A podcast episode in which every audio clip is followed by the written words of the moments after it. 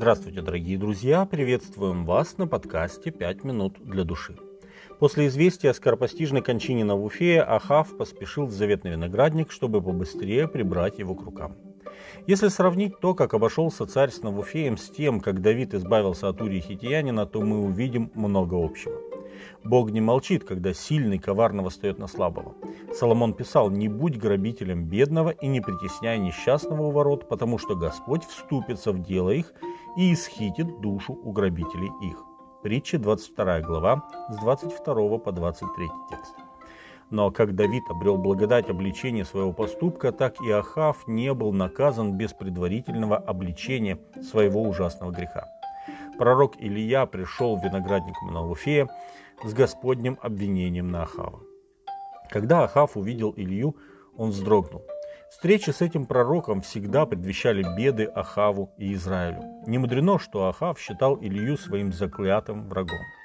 Увидев его, Ахав сказал, «Нашел ты меня, враг мой». На что Илья ответил, «Нашел, ибо ты предался тому, чтобы делать неугодное пред очами Господа». Так говорит Господь, вот я наведу на тебя беды и вымету за тобою и истреблю Ахава, мочащегося к стене, и заключенного, и оставшегося в Израиле.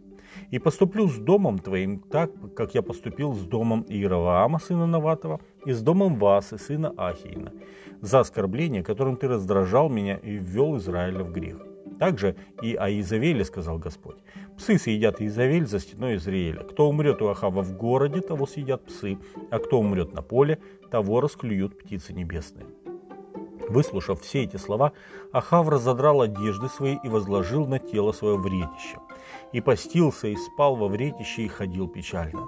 И было слово Господне к Илии Фесвитянину. И сказал Господь, видишь, как смирился предо мной Ахав. За то, что он смирился предо мной, я не наведу бед в его дни. В одни сына его наведу беды на дом его. Третья книга царств, 21 глава, с 20 по 29 текст. Одно из благословений Господних заключается в том, что его пророчества, касающиеся людей напрямую, то есть персонально, как правило, условны.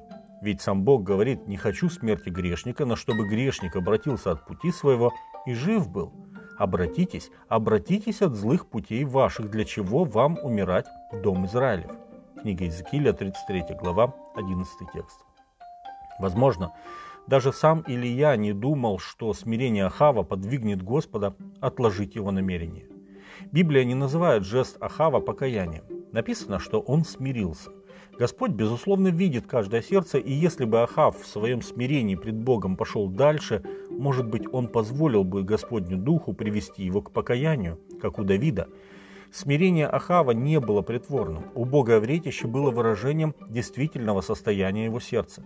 Тем не менее, в его скорби не хватало того, что могло бы превратить ее в покаяние к жизни и спасению. Так называемое покаяние Ахава было лишено любви к Господу и осознания того, что его грех отделяет его от Бога. Его беспокоила лишь мрачная перспектива его бесславного конца. Его сокрушенный дух отличался от духа грешницы у ног Иисуса, от духа одного из разбойников, распятого рядом со Христом, и духа мытаря Закхея, осознавшего, что путь, по которому он шел, был путем в погибель. Любовь к Богу, как к законодателю и справедливому судьи, отличала покаяние Давида от сокрушения Ахава. Дорогие друзья, порой Господь ставит предел беззакония людей, говоря, «доселе дойдешь и не перейдешь». Мало кто остается равнодушным перед реальным ощущением возмездия за свои грехи. Но, к сожалению, жесткие обстоятельства, сгибающие колени грешника перед Богом, не всегда касаются его сердца, чтобы отвратить его от грешного пути к праведности. Бог, безусловно, силен смирить ходящих гордо, и Он делает это тогда, когда нужно. Но Он также силен изменить наше сердце, однако делает это Он лишь тогда, когда мы сами позволяем Ему это сделать. С вами были «Пять минут для души» и пастор Александр Гламоздинов.